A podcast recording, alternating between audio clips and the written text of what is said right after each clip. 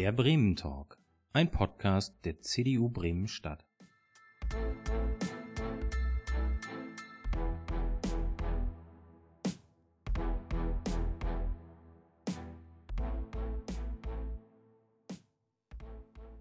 Einen wunderschönen guten Abend hier wieder bei unserem Bremen Talk in den Studios von Active Blue.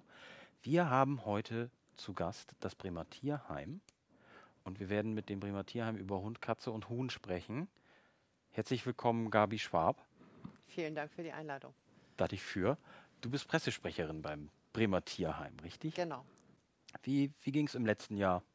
Ja, ganz anders als sonst. Ne? Es war auf der einen Seite war das Tierheim geschlossen, bis auf die Zwischenzeit zwischen den beiden Lockdowns. Wir haben nur nach Termin vermittelt, aber entgegen aller Prognosen haben wir erstaunlich viel vermittelt und äh, dieser Trend hat sich ja auch in ganz Deutschland gezeigt, nicht nur bei uns.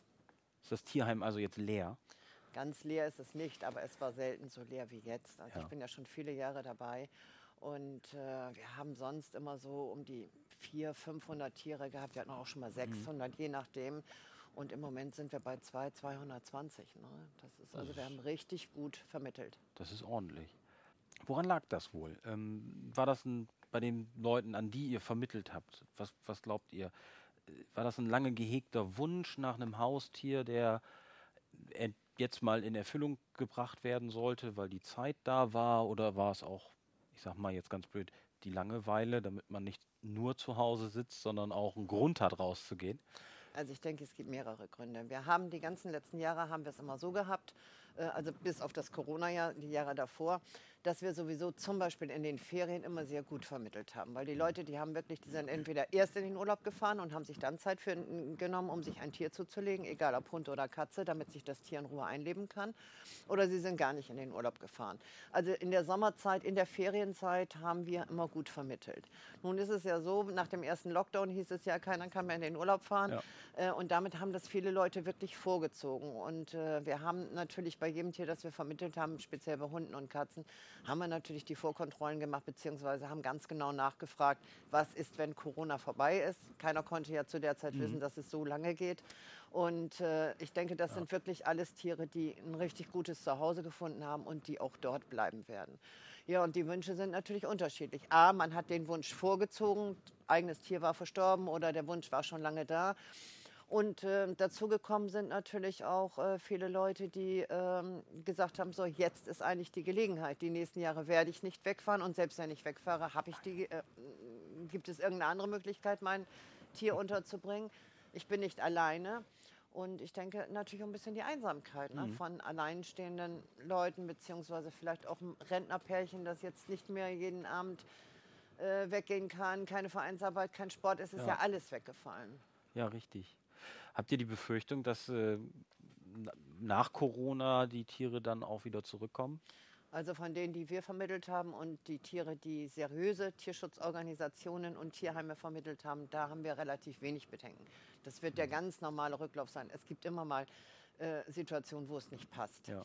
Aber das ist gering. Äh, wovor wir Bedenken haben, ist natürlich dieser wahnsinnige Ran jetzt gerade auf Hunde und auf Katzen, die wild gekauft werden im Internet, Welpenhandel etc.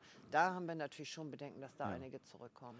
Ja, da kommen wir gleich nochmal drauf. Ich habe erstmal noch den Hinweis, ihr könnt natürlich Fragen stellen auf Facebook und äh, auf YouTube, im Chat und in den Kommentaren. Da gucken wir dann auch zwischendurch mal rein.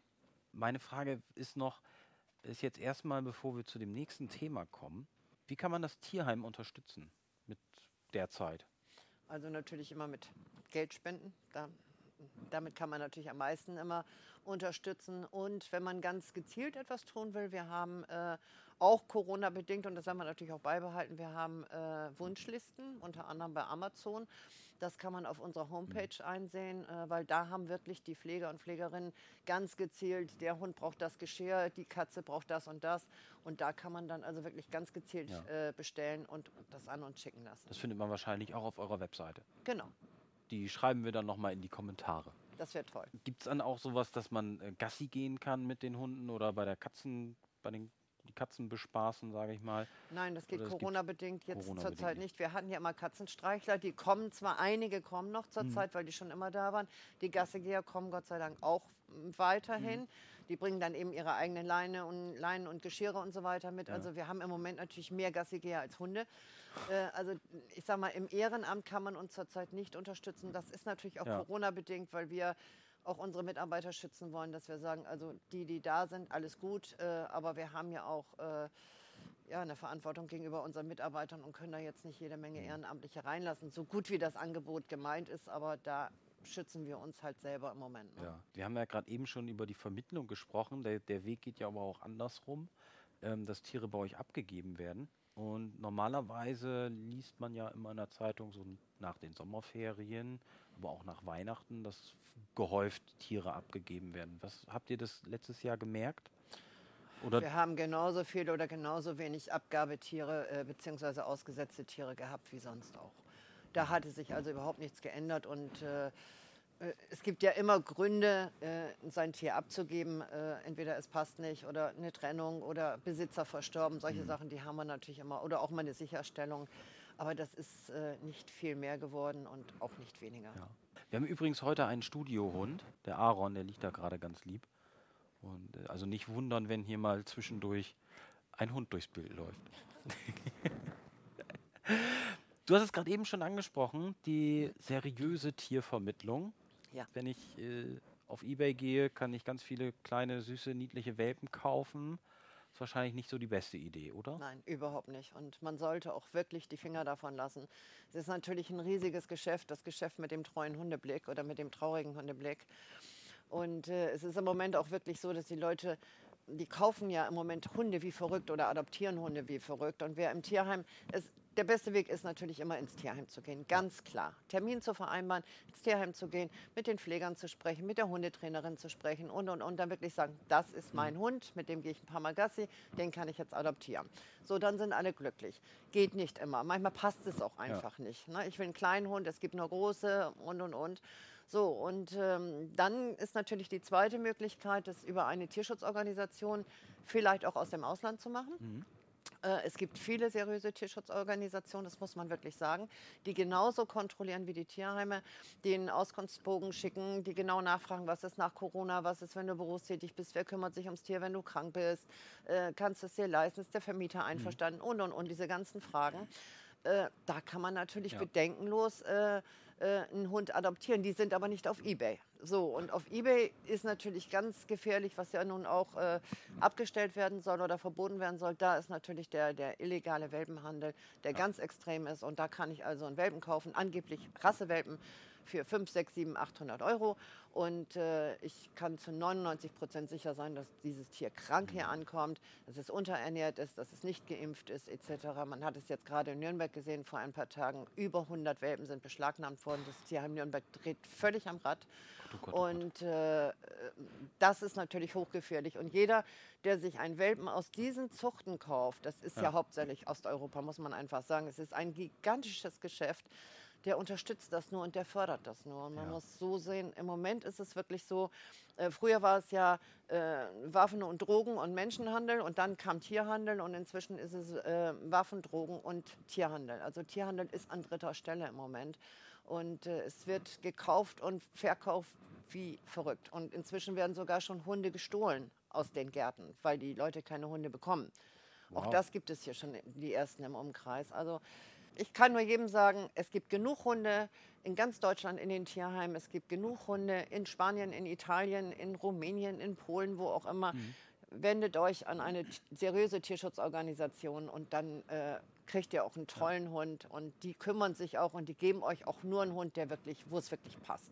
Äh, Guter Hinweis. Wie erkennt man eine seriöse Organisation? Eigentlich durch die Sachen, was ich eben gesagt habe, die wirklich eine vernünftige Abfrage machen, die äh, zumindest, soweit es geht, Auskünfte zum Hund geben können. Das ist immer sehr schwierig. Ich bin ja selber auch im Ausland engagiert. Äh, Wir können nicht zu jedem Hund immer so viel Auskunft geben. Dadurch, dass wir aber natürlich selber runterfliegen, außer zu Corona-Zeiten, kennen wir viele Hunde selber. Und wenn dann eine Interessentin oder ein Interessent ist, dann kann man wirklich sagen, also der ist sehr freundlich, der ist dies, der ist das. Äh, Das können eigentlich die meisten Organisationen. Und äh, dann äh, kommen die Hunde natürlich auch mit, mit, Reise, äh, mit EU-Reisepass. Die sind gechippt, die sind geimpft, die sind kastriert. Äh, und, das, und da muss man sich auch die Bewertungen einfach mal angucken. Ich meine, man kann es über Facebook und Instagram, sieht man die Tiere. Und da muss man mal auf die Homepage gehen oder über Google und da muss man mal gucken, was haben die für Bewertungen. Und wenn die richtig gute Bewertungen haben, dann kann ich meistens bedenkenlos dort auch einen Hund oder eine Katze adoptieren. Und diese, diese ganzen Organisationen machen natürlich auch eine Vorkontrolle. Ne? Genau.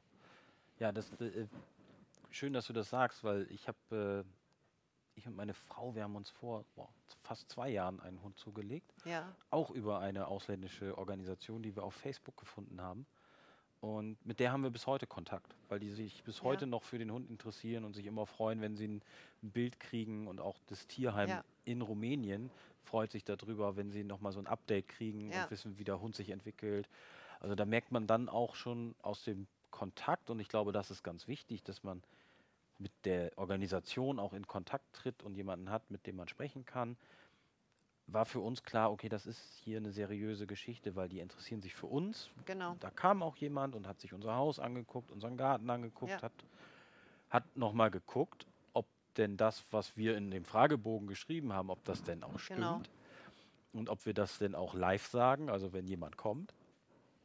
Und äh, da war es dann, also da kann ich mir schon vorstellen, dass das, das ist eine Heidenarbeit, glaube ich Ja. aber extrem wichtig. Ja. Und auch für jeden, der sich einen Hund anschafft und dann, na Aaron, bei einer, bei einer Organisation guckt, darauf zu achten, auf diese, diese ja, Merkmale.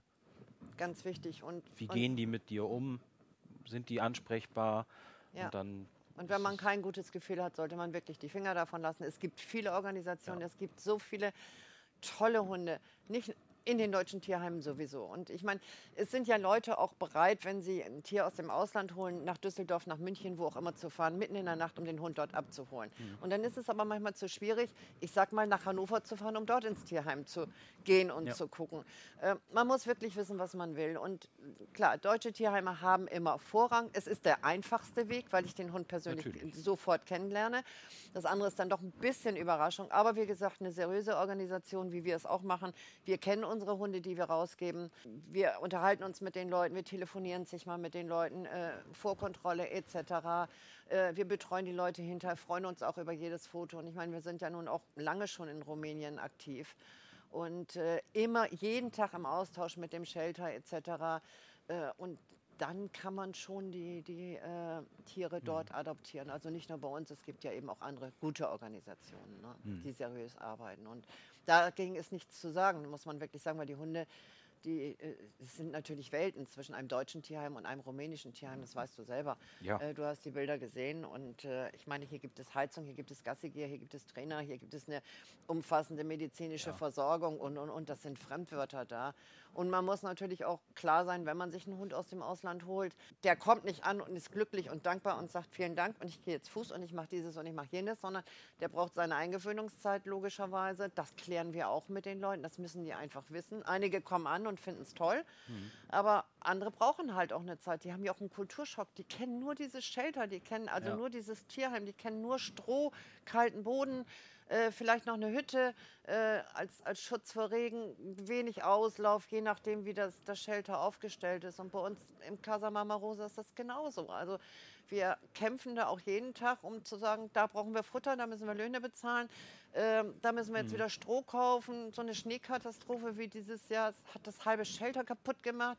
So, dann muss wieder Baumaterial gekauft werden und und äh, das geht vielen Organisationen so, nicht nur uns. Und ähm, die aber richtig am Ball sind und jeden Tag im Austausch sind. Ich denke, da kann man durchaus auch einen Hund adoptieren.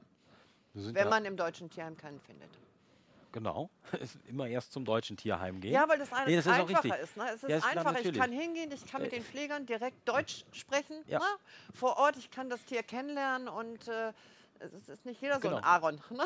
ja, ja, also ist, äh, unsere, unsere Emma, die wir, die wir geholt haben, das war natürlich auch eine Wundertüte. Wir Ja. wussten zwar ungefähr, okay, wird ungefähr so groß. Ja. Die Bilder kannten wir, aber wir wussten ja nicht, was, was steckt wirklich in dem Hund drin. Was, was ist es für ein Charakter? Meine Frau sagt immer ganz blöd, mag Mag die uns überhaupt? Na, wird die uns überhaupt mögen? Das war immer so vorher Ihre Frage. Ja. ja, aber wenn man genug Zeit und Geduld dann aufwendet, dann kriegt man traumhafte Hunde. Ne? Es gibt Ja. so viele tolle Hunde da unten und äh, nicht nur in Rumänien, auch in Italien, in Spanien, überall. Ich finde, wenn man ein Tier adoptieren will und wenn man sich für ein Tier wirklich entschieden hat und man kann dem Tier gerecht werden, man hat die Zeit dafür, immer eins aus dem Tierschutz, egal wo. Deutsches Ja. Tierheim, spanisches Tierheim, was auch immer, aber bitte aus dem Tierschutz, nicht aus dem Internet. Adopt, don't shop. Genau. Adoptieren und nicht kaufen, genau. Genau. Wie haben soziale Medien, haben die aus eurer Sicht Auswirkungen auf die Tierwahl? Also ich sag mal, wenn jetzt der Mops oder der Chihuahua ganz viel gehypt wird im Internet, merkt man das, dass die Leute nur noch Mops und Chihuahua wollen? Ja, es ist leider immer noch so, dass dieser Trend zu irgendwelchen Modehunden geht. Und äh, es ist jetzt im Moment durch Corona etwas weniger geworden, weil die Züchter natürlich ausverkauft sind. Ja. So, und leider äh, viele auch den Fehler gemacht haben, also ich sage mal, die jetzt nur zum Züchter wollten oder einen Modehund oder wie auch immer, äh, die haben ja teilweise gesagt, wir zahlen jeden Preis, aber wir wollen eben diesen Hund. Und das ging dann nicht. Und einige wollten dann einen Mops und haben sich aber dann für einen Ritschbeck oder für einen Malinois entschieden, äh, weil sie keinen Mops gekriegt haben. Und dann sind sie natürlich mit der Rasse komplett überfordert. Und auch da muss ich sagen, Modehund hin, Modehund her, man sollte auch diese Qualzucht nicht unbedingt unterstützen. Ja, das Ganze. Wir sind sowieso natürlich keine Fans davon jetzt. Äh, vom Züchter, das habe ich ja schon gesagt. Aaron. Aaron gefällt es hier. Hast du gesehen, du bist im Fernsehen. Genau, das, also das fing ja auch damals, glaube ich, an mit, mit Paris Hilton, als sie ihren kleinen Chihuahua die ganze Zeit durch die Gegend getragen hatten. Ja. Dann wollten plötzlich alle nur noch einen Chihuahua haben. 101 Dalmatiner. Die Genau. Kinder sind völlig abgedreht, wollten Ja. alle die Dalmatiner haben. Ne? Aber das hat man ja auch, also selbst bei Findet Nemo war Ja. das ja so. Ja, Und das würde mich zur nächsten Frage bringen. Exoten. ganz schlimm. Welchen, welchen, was ist das exotischste Tier, was so in den letzten Jahren bei euch gelandet ist? Oh, da haben wir mehrere. Wir haben ähm, eine Vogelspinne gehabt oder zwei sogar. Wir haben im Moment eine Python, die 45 Kilo schwer ist und 30 Jahre alt fast oder 28. Ähm, und nicht freundlich. Sie ist überhaupt nicht nett. Oh. Ähm, ja, da ist der Besitzer schwer erkrankt. Also der hat die 28 Jahre gehabt und toll Ja. gehalten. Also da gibt es gar nichts. Und, äh, aber kann er halt nicht mehr. Ähm, ja, und dann haben wir einen ganz tollen Lego an unserem Bruno, für den wir natürlich auch ein schönes Zuhause suchen. Ähm, das sind so die exotischsten. Ansonsten haben wir natürlich viele Bartagamen, wir haben Schildkröten etc., was leider auch äh, in den letzten Jahren schon vor Corona überhand genommen hat. Ne? Ja. Durch die Börsen. Ja. Wäre da eine Positivliste sinnvoll, dass man also sagt, das dürfen, dürfen gar nicht Fall. mehr verkauft werden? Auf jeden Fall. Wir sind sowieso gegen diese ganzen Tierbörsen und diesen Tierhandel, auch im, im Zoohandel etc. Äh, also das würde eine Positivliste würde auf jeden Fall Sinn machen, weil äh, ganz ehrlich, ein Leguan ist kein Haustier. Das ist, äh, es gibt wirklich Leute, die sich nur damit beschäftigen und da sind die, die auch die, die Räumlichkeiten haben, die die äh, Voraussetzungen erfüllen und damit gut umgehen können. Aber viele wollen das ja auch nur, weil sie was Besonderes haben. Früher waren es die Listenhunde, heute muss man halt sagen, ja, ich habe das und das Tier und wie auch immer. Und ich meine, äh, da dieser riesige äh, Tierhändler da in, in ähm, hier Zodiac, äh, der verkauft sogar Krokodile. Also äh, es kann doch nicht sein. Also sowas müsste wirklich verboten werden. Ne? Ja, verstehe ich auch nicht, warum man sich ein Krokodil hält. Also, Man hat was Besonderes. ja, also ich finde es ja auch schon schwierig bei den, bei den ähm, äh, Weißbauchigeln, die jetzt man immer wieder im, im Internet sieht und auf Social Media sieht, diese kleinen niedlichen Igel. Ja, Ähm, ja, die finde ich auch total niedlich, aber ja, doch nicht als Haustier. eben. Ich finde auch viele Tiere niedlich, aber Ja. das sind keine Haustiere. ne? Nein, nein. Also es, es fängt ja schon an mit Kaninchen, dass man die entsprechend halten muss und nicht in so einem kleinen Käfig und nicht ein Kaninchen im Kinderzimmer, das den ganzen Tag rumgetragen wird. Das ist einfach nicht artgerecht. Ähm, aber ähm, da hast du natürlich recht, ähm, was die, die Grünen da eingebracht haben, so eine Positivliste würde schon viel Sinn machen. Ne? Muss ich kurz überlegen, was ich fragen wollte. Positivliste. Nee, genau, wir sind bei, der, bei, der, bei den Exoten, bei der Positivliste. Kommen wir wieder zurück zum Hund, weil das, du hattest es gerade angesprochen, das ist eine Forderung aus dem Positionspapier der Grünen.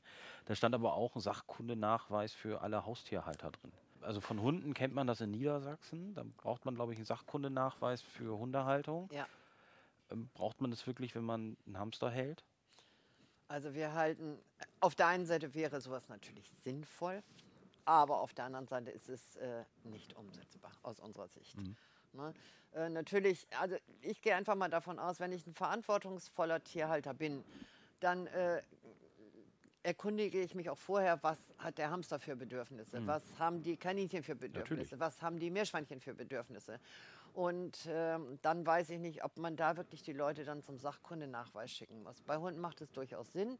Wäre natürlich in Bremen auch toll, weil dann würden wir vielleicht irgendwann mal die Rasseliste wegbekommen. Das ist ja unser großer Wunsch. Lieber Sachkundenachweis als Rasseliste. Aber bei so kleinen Tieren macht es natürlich wenig Sinn. Und auch bei Katzen, wenn ich eine Wohnungskatze habe. Also ich muss einfach mal voraussetzen oder ich setze voraus, dass der Halter sich damit auseinandersetzt. Und wenn er das nicht macht, wenn er gleichgültig ist gegenüber seinem Tier, dann wird er A, diesen Sachkundenachweis sowieso nicht machen Ja, oder er wird sich nicht dran halten. Also von daher sehen wir das Schwierig. wirklich als übertrieben an. Ne? Ja. Ähm, du sagtest es gerade, äh, Rasseliste, Sachkundenachweis. Hm, kannst du kurz für die Zuschauer, der es vielleicht nicht alle wussten, die vielleicht nicht alle wissen, sagen, was die Rasseliste ist in Bremen? Ja, die Rasseliste ist, es gibt ja sogenannte äh, Listenhunde, beziehungsweise sogenannte, sie werden gerne abgestempelt als Kampfhunde, was sie natürlich nicht sind. Das sind die angeblich, oder das sind die etwas gefährlicheren Rassen, die auf einer bestimmten Liste stehen, American Stafford etc. Ähm, die sind auf einer Liste und die dürfen zum Beispiel in Bremen nicht gehalten werden. Also sie dürfen sich maximal 24 Stunden in Bremen aufhalten, dann äh, sowieso nur mit Maulkorb und dann müssen sie die Stadt wieder verlassen. Das hält jedes Bundesland anders. Schleswig-Holstein hat zum Beispiel Niedersachsen haben keine Rasseliste, äh, dass sie einfach sagen, wir machen einen Sachkundenachweis. Ähm, Halter und Hund etc., wenn der Halter diesen, diesen Sachkundenachweis äh, vorlegen kann, dann kann er sich auch äh, ein, ein Ja. in Anführungszeichen Kampf, ist es natürlich kein Kampf, ein Nee. Listenhund zulegen. Und äh, äh, das wünschen wir uns für Bremen natürlich auch, weil man kann nicht die Rassen immer abstempeln, es liegt immer am Halter. Ne? Ja. Aber auch das ja, ist natürlich. geboren damals, äh, als die mit einmal äh, Modehunde wurden. Ne? Mit einmal Mhm. wollten alle so einen Hund. Und ich muss natürlich bei jeder Hunderasse auch auf die Bedürfnisse eingehen können. Ja. Es ist ein Unterschied, ob ich einen Pudel, einen kleinen Terrier, einen Dackel oder einen Dobermann oder einen Ritschbeck habe. Das ist einfach so.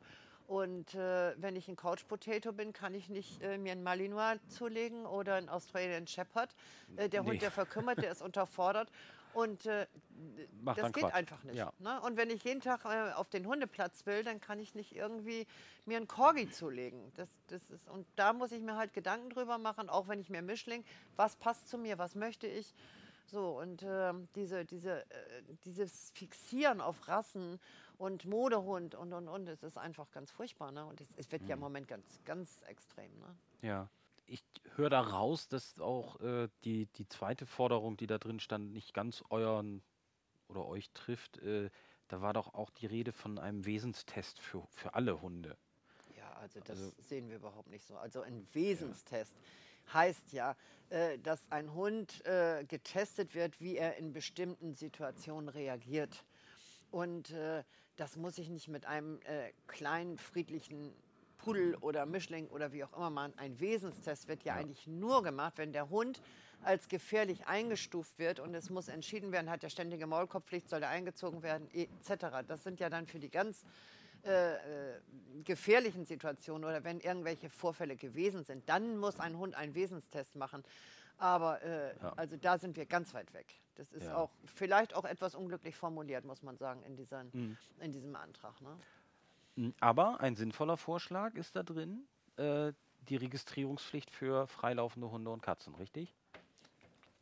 Ja, ähm, freilaufende Hunde gibt es gar nicht in Deutschland, Mhm. muss man ganz klar sagen. Wenn, dann ist es einfach nur ein Hund entlaufen. Ja. Wir haben keine Straßenhunde. Freilaufende Katzen ist natürlich schwierig zu registrieren. Äh, das sind wilde Katzen. Äh, was wir natürlich durchgesetzt haben, ist vor einigen Jahren, dass wir eine Kastrationspflicht für Freigängerkatzen haben. Und wir möchten eben ganz gerne die Kastrationspflicht für alle Katzen haben und auch die Ja. Registrierungspflicht. Ne? Ja. Und eben auch für alle Hunde. Ne?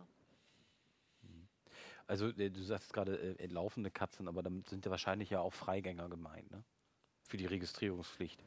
Also dass man auch Freigänger Ja. registriert und ja gut, der Hund, ich glaube, Gibt es überhaupt noch Hunde, die nicht gechippt werden, die irgendwo vermittelt Ja, äh, wenn werden? ein Hund gechippt ist, heißt es ja nicht automatisch, dass er auch registriert ist. So. Das ist ja auch oftmals das Problem, dass wenn Hunde bei uns abgegeben werden, dann äh, gucken wir nach und dann äh, wird es ausgelesen und man sieht, aha, der ist gechippt, aber der ist nirgendwo registriert und dann können wir ihn nicht zuordnen. Also auch wenn man umzieht, man muss bitte immer daran denken, Telefonnummer gewechselt hat, Ja. immer nochmal eben äh, zu Finefix oder Tasso zu diesen großen äh, Haustierregistern, dass Ja. man dort seine Daten eingibt. Ne?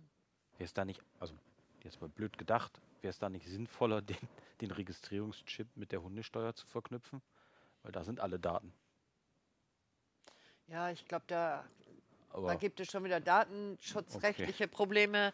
Und äh, ich weiß nicht, aber Ja. ich glaube, dann sind die Finanzämter auch komplett überlastet. Also das ist. Äh, wobei es ist natürlich so, wenn man in Niedersachsen, äh, da muss man natürlich schon, äh, wenn man in Niedersachsen seinen, seinen Hund anmeldet, da muss man den Versicherungsnachweis vorlegen und man muss die Chipnummer haben. Ne? Also da Mhm. wird es dann, aber das ist dann eben das Ordnungsamt und äh, nicht das Finanzamt. Mhm. äh, Finanzamt noch eine kleine Nachfrage. Äh, die hat mir jemand vorher aufgeschrieben. Äh, Tiere aus dem Tierheim, sind die eigentlich von der Hundesteuer befreit? Ja, für ein Jahr. Für ein Jahr. muss man zwar einen Antrag stellen, aber die Tiere aus dem Bremer Tierheim sind beim Bremer Finanzamt äh, für ein Jahr von der Steuer befreit. Da spart man schon mal 150 Euro. Genau. Die Hundesteuer ist ja jetzt nicht gerade gering in Bremen. Nö. Glaubt ihr, dass man, dass die Stadt mehr machen könnte für zum Beispiel Hunde? Ja, sehr viel mehr. So Freilaufflächen, das sie sehen wir ja irgendwo immer in der Diskussion. Ähm, also ich, bin- ich bin ja auch im Beirat Oberneuland und wir haben jetzt auch mal überlegt, so okay, wir wollen eine Hundefläche in Oberneuland, weil da gibt es immer wieder Probleme Ja. mit in den Parks mit freilaufenden Hunden. Ähm, und mit den ganzen Naturschutzgebieten und Landschaftsschutzgebieten gibt es eigentlich, eigentlich in Oberneuland für Hunde keinen Platz, um frei zu laufen. Nee. Das, das geht nirgendwo. Und da haben wir uns mit den rechtlichen Vorgaben beschäftigt und die sind ja sowieso gerade in der Diskussion und da mussten wir dann selbst im Beirat erstmal sagen, okay, wir wissen gar nicht, wie jetzt die, die Rahmenbedingungen sein werden in Kürze, müssen wir erstmal abwarten. Und auf der anderen Seite weiß ich von aus Walle, da versucht man ja seit Jahren einen, einen Hundefreilaufplatz zu kriegen, ähm, einzurichten und da geht es auch nicht voran. Und der einzige, den ich jetzt so kenne, ich glaube es gibt zwei, aber der einzige ist der in der Fahr Ja. bei der Galopprennbahn. Genau. Und der ist auch recht groß, ich glaube 5000 Quadratmeter. Der ist richtig groß. Ich glaube, mehr. Der muss mehr haben. Ähm, Also ich gehe da auch immer hin. Da, da, da wäre für mich die Frage, ist, ist, ist das in der Größenordnung überhaupt immer notwendig oder Also er könnte sicherlich auch ein bisschen kleiner sein. Ja. Aber ich finde, als, es soll ja eine Freilauffläche sein. Und ähm, ich gehe da nun auch sehr gerne hin Mhm. in die Fahr, äh, weil es ist eben alles eingezäunt, es ist auch sehr schön angelegt. Auf der einen Seite freie Fläche, auf der anderen Seite so ein ganz bisschen Waldatmosphäre. Genau, ja. Aber ich sag mal, so eine kleine Runde, die du spazieren gehst, die bist du in fünf Minuten durch. Also wenn es dann noch viel kleiner ist und viele Hunde da sind, äh, man will sich ja auch manchmal Klar sollen sie miteinander spielen, aber manchmal ist es auch schön, wenn man sich mal ein bisschen aus dem Weg Ja. gehen kann. Natürlich würde auch äh, zwei Drittel davon reichen, wenn es überhaupt mal Flächen geben würde, weil es gibt nur diese.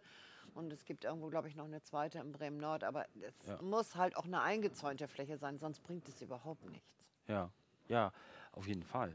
Also ich weiß es, äh, warum ich wegen der Größe frage. In, in meinem einem meiner letzten Urlaube vor Corona war ich äh, war, Lange her. ja, lange her, war ich mit meiner Frau in New York und sind, wir sind da auch viel durch die Parks. Wir haben ja relativ viele und auch hübsche Parks. Und wir waren erstaunt, bei jedem, bei ganz vielen Parks, eigentlich bei fast jedem, war beim Eingang links und rechts ein kleiner Hundeplatz. Einmal für kleine Hunde, einmal für große Hunde. Toll. Fand ich schon eine schöne Unterscheidung. Aber die waren eben nicht so riesig. Die waren in den Park integriert, eingezäunt mit Bänken und vielleicht maximal so 500 Quadratmeter groß. Aber für den Hund, also die Hunde, die haben da, sind da durch die Gegend gerannt, haben zusammen gespielt, äh, sind von links nach rechts und immer im Kreis. Müssen wir da vielleicht auch flexibler werden, dass wir gar nicht so groß denken immer, sondern einfach sagen, naja gut, wir haben hier äh, in Oberneuland Höpkensruh oder da gibt es den Bürgerpark, da machen wir einfach mal, da, da zäunen wir einfach mal zwei kleine Flächen ein. Also wenn es mehrere Flächen gibt, können sie ja auch kleiner sein. Hm. Im Moment ist es ja so, dass sich alles wirklich auf diese Ja, Plätze genau. oder alles nicht, aber wir haben eben nur diese beiden Plätze. Und äh, man darf nicht vergessen, äh, bundesweit sind über 20 Prozent mehr Hunde angeschafft und angemeldet worden. Äh, und in Bremen also auch. Hm. Und von daher ist der Bedarf natürlich auf der einen Seite steigt, Ja. auf der anderen Seite natürlich auch, ganz ehrlich muss man auch sagen, auch die Hundesteuer. Sie ist natürlich nicht zweckgebunden. Ich weiß, Wie es ist eine Steuern so allgemeine. Aber ähm, bei 20.000 Hunden äh, sind es drei Millionen Einnahmen pro Jahr. Und ich denke, da kann doch die Stadt auch was tun. Und dann nimmt, macht man eben mehrere kleine Flächen. Ja. Gar kein Problem. Aber die Leute haben halt keine Möglichkeit, zurzeit ihre Hunde laufen zu lassen. Wir haben jetzt auch noch Brut- und Setzzeit. Genau. Also es ist ein echtes Problem. Ne? Ja, ja, auf jeden Fall. Ja, es geht ja noch weiter. Das, also, es gibt keine, keine Mülleimer, es gibt keine Kotbeutelspender. Also wenn, wenn man Leute durch den Park laufen, man braucht schon eine ganze Zeit, bis man zum nächsten Mülleimer kommt. Das soll nun kein Argument dafür sein, den Müll äh, oder die, die Ausscheidungen liegen zu lassen. Aber es würde natürlich vieles wahrscheinlich vereinfachen. Auf Wir wissen, der Fall. Mensch ist faul. Wir haben eine halbe Stunde schon rum, aber ein Thema noch nicht besprochen, auf was ich mich schon ein bisschen gefreut habe. Gabi, erzähl mir, was ist die Sache mit den Hühnern? Ja, also es ging natürlich auch vor dem, vor Corona eigentlich schon so ein bisschen los, dass die Leute sich immer öfter mal Hühner angeschafft haben. Aber in der Corona-Zeit, also im ersten Lockdown, war es dann ganz schlimm. Äh, aus welchen Gründen auch immer, ob nun alle meinten, sie wollen nur die großen Biobauern werden. Ich, ich will eben einhaken.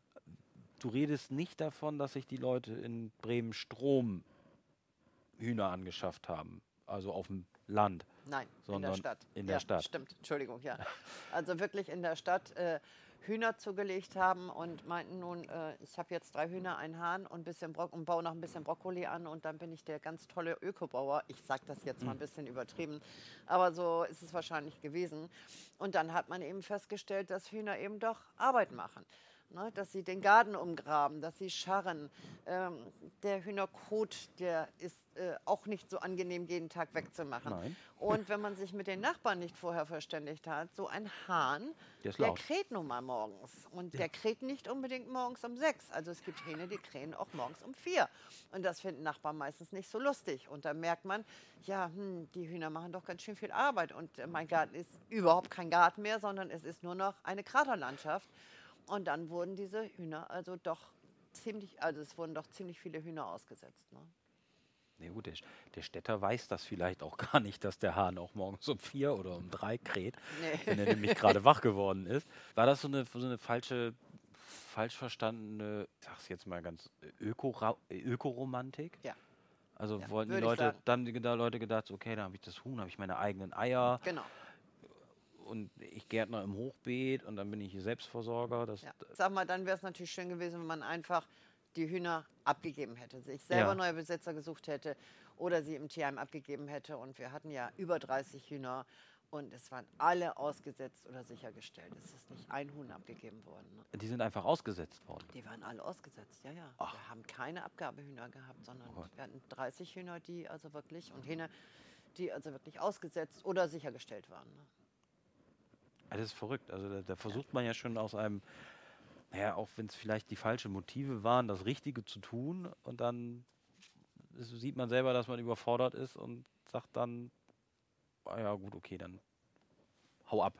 Ich So, schenke geh- dir die Freiheit. Geh weg. Ja. Sei, sei Nein, ein also glückliches Huhn auf der nicht. Straße.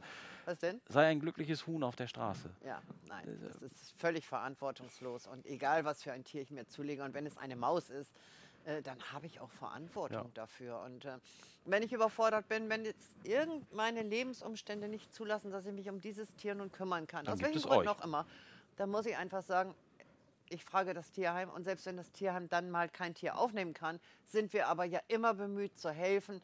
Äh, wo kann das Tier Ja. hin? Äh, kann man es äh, über unser schwarzes Brett vermitteln, wie auch immer.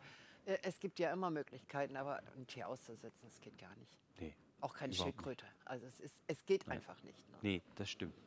Seid ihr die 30 Hühner wieder losgeworden? Ja, wir haben einen großen Presseaufruf gemacht, weil wir sind eben dafür nicht ausgelegt, weil man muss die Hühner, also die Hähne mit ihren Hühnern, das sind einzelne Gruppen, die muss man dann auch getrennt lassen. Also man kann nicht sagen, wir machen jetzt einen großen Platz und da können alle Hühner hin und alle Hähne auch.